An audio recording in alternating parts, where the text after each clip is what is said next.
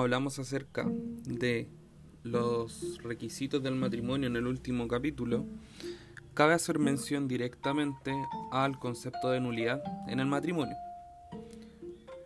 La mención que podemos señalar es que en el artículo 42 de la Ley de Matrimonio Civil señala que el matrimonio termina, uno, por la muerte de uno de los cónyuges, dos, por la muerte presunta, cumplido que sean los plazos señalados en el artículo siguiente, 3 por sentencia firme de nulidad, 4 por sentencia firme de divorcio y 5 por sentencia firme que acoge la solicitud de rectificación de sexo y nombre por razón de identidad de género.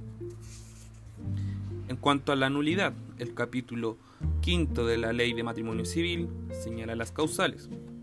El artículo 44 dice, el matrimonio solo podrá ser declarado nulo por alguna de las siguientes causales que deben haber existido al tiempo de su celebración. A. Cuando uno de los contrayentes tuviera alguna de las incapacidades señaladas en el artículo 5, 6 o 7. Estos son acerca de los impedimentos dirimentes absolutos y impedimentos dirimentes relativos. B cuando el consentimiento no hubiere sido libre y espontáneo en los términos expresados en el artículo 8. Artículo 45. Es nulo el matrimonio que no se celebre ante el número de testigos hábiles determinados en el artículo 17. Esto es la formalidad de los dos testigos hábiles.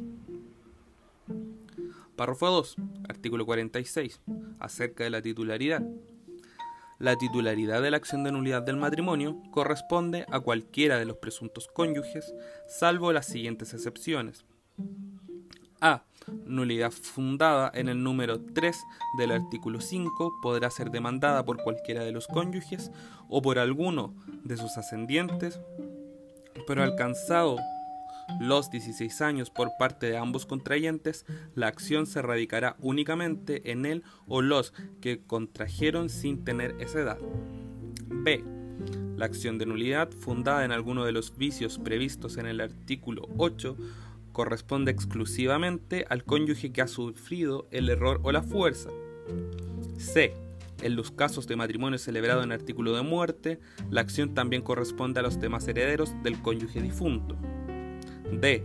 La acción de nulidad, fundada en la existencia de un vínculo matrimonial no disuelto, corresponde también al cónyuge anterior o a sus herederos. E. La declaración de nulidad, fundada en alguna de las causales contempladas en el artículo 6 y 7, podrá ser solicitada además por cualquier persona en el interés de la moral o de la ley. El cónyuge menor de edad y el interdicto por disipación son hábiles para ejercer por sí mismo la acción de nulidad, sin perjuicio de su derecho a actuar por intermedio de representantes. Artículo 47. La acción de nulidad del matrimonio solo podrá intentarse mientras viven ambos cónyuges, salvo los casos mencionados en las letras C y D del artículo precedente. El artículo 48 habla sobre la prescripción de la acción de nulidad. De ello, señalamos que la acción de nulidad del matrimonio no prescribe por tiempo, salvo las siguientes excepciones. A. Tratándose de la nulidad fundada en la causal establecida en el número tercero del artículo quinto, la acción prescribirá en un año, contado desde la fecha en que el cónyuge inhábil para contraer matrimonio hubiera adquirido la mayoría de edad.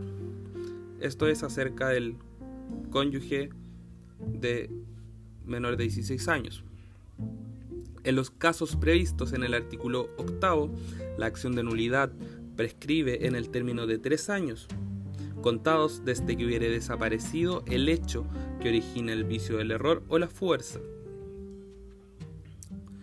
Cuando se tratare de un matrimonio celebrado en artículo de muerte, la acción de nulidad prescribirá en un año, desde la fecha del fallecimiento del cónyuge enfermo. Cuando la causal invocada, D. Cuando la causal invocada sea la existencia de un vínculo matrimonial no disuelto, la acción podrá intentarse dentro del año siguiente al fallecimiento de uno de los cónyuges. E. Cuando la acción de nulidad se fundare en la falta de testigos hábiles, prescribirá en un año, contado desde la celebración del matrimonio.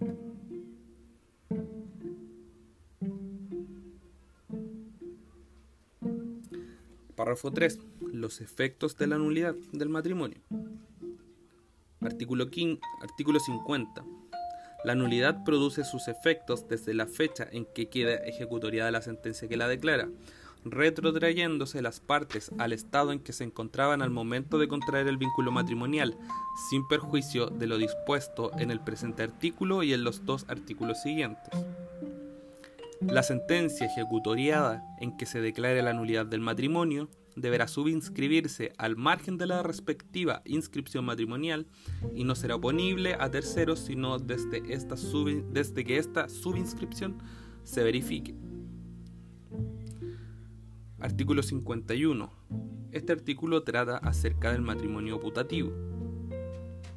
El matrimonio nulo, que ha sido celebrado o ratificado ante el oficial del registro civil, produce los mismos efectos civiles que el válido respecto del cónyuge que, de buena fe y con justa causa de error, lo contrajo, pero dejará de producir efectos civiles desde que falte la buena fe por parte de ambos cónyuges. Si uno de los cónyuges contrajo matrimonio de buena fe, éste podrá optar entre reclamar la disolución y liquidación del régimen de bienes que hubiera tenido hasta ese momento o someterse a las reglas generales de la comunidad. Las donaciones o promesas que por causa de matrimonio se hayan hecho por el otro cónyuge al que, al que casó de buena fe subsistirán no obstante la declaración de nulidad del matrimonio.